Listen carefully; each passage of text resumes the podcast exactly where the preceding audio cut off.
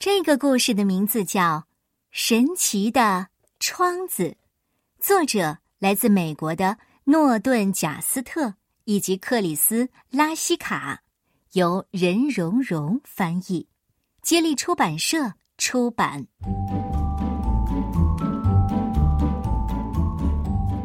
爷爷和奶奶住在城中心一座大房子里，有一条砖铺的小路通过他的后门。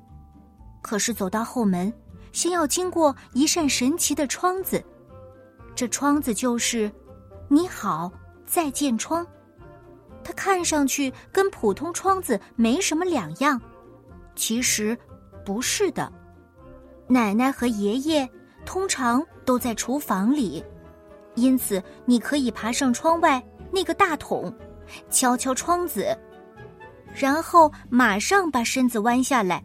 不让他们看到是谁敲的窗子，要不，你也可以把脸贴在窗子玻璃上，做鬼脸吓唬他们。要是他们不在厨房，那就没有办法了，只好等下一回再这么干。万一是他们先看到你，他们会对你招手做鬼脸。有时候，奶奶还会用手把脸遮起来，露出脸来看看我，又遮起来。再露出脸来看看我，又遮起来。他这样跟我玩藏猫猫的游戏，总让我看得哈哈大笑。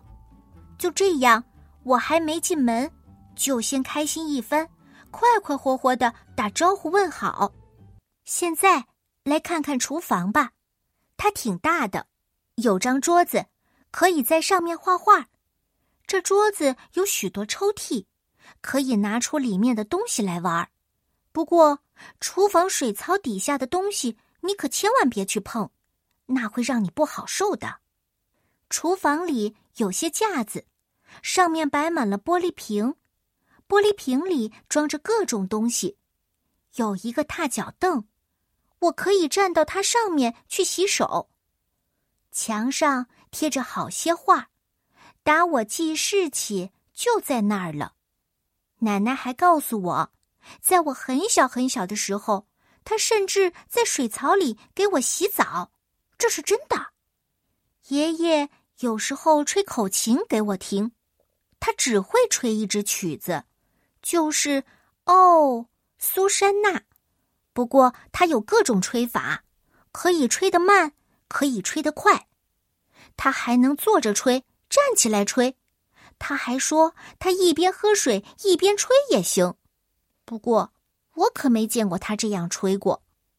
我要是在爷爷和奶奶家过夜，晚饭也是在厨房里吃的。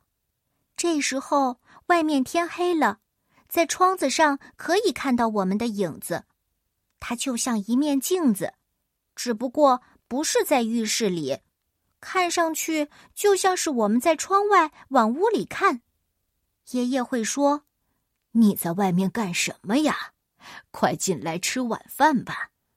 我说，我就是在这里呀，就跟您在一起，爷爷。于是他装出一副怪样子看着我。在我上床睡觉以前，奶奶关掉厨房里的灯，我们站在窗口，能够跟星星说再见。你知道有多少颗星星吗？我也不知道，可是他全知道。早晨，我们首先来到的地方还是厨房，窗子正等着我们呢。你可以望向窗外，跟花园说“你早”，或者看看天空是晴朗还是要下雨。你可以看看那只狗是不是在奶奶的花坛上捣乱，奶奶最讨厌这件事儿了。有时候爷爷会高声大叫：“你好啊！”美丽的大世界，今天你准备送我们什么好东西呀？从来没有过回答，可是他不在乎。早餐是爷爷做的，他说他做早餐顶拿手。我最爱吃麦片粥，加上香蕉和葡萄干了。香蕉和葡萄干都沉在底下看不见，可是我全找到吃了。我穿好衣服。到外面花园帮奶奶干活，花园很漂亮，可是花园后头，大树丛后面有只老虎，我从来不上那里去。我还在花园里蹬我的自行车。谢谢你，别蹬到街上去呀。我或者捡树枝、捡橡果。谢谢你，别拿到屋里来呀。要不然我就在那里踢球。碰到天太热，爷爷会用水龙头追着我喷水。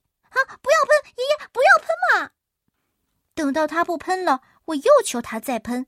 奶奶只是摇他的头。玩累了，我进屋去睡一会儿。在起来之前，天下太平，什么事儿也没有。有时候我干脆坐在那里看。你好，再见窗。奶奶说，它是一扇有魔法的神奇窗子。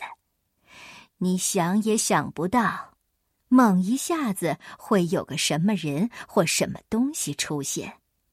恐龙，恐龙绝种了，不大会来。送披萨的，哦，他知道我爱吃辣香肠奶酪披萨，或者是英国女王。要知道，奶奶是英国人，女王会高兴上他这儿来喝茶的。他们全有可能来，还会有许多人来。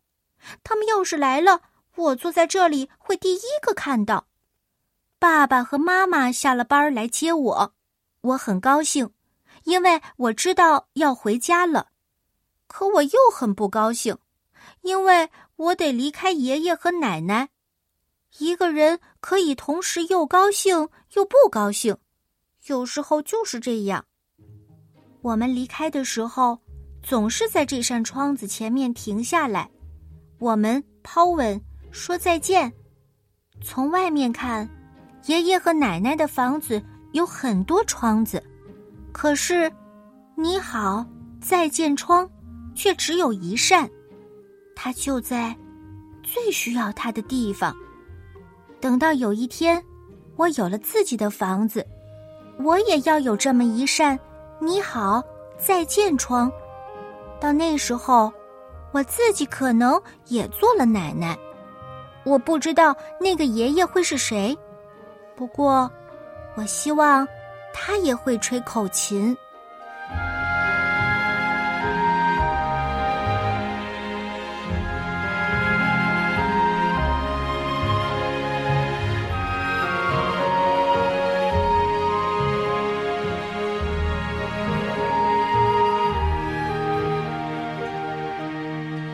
这个故事的名字叫《神奇的窗子》。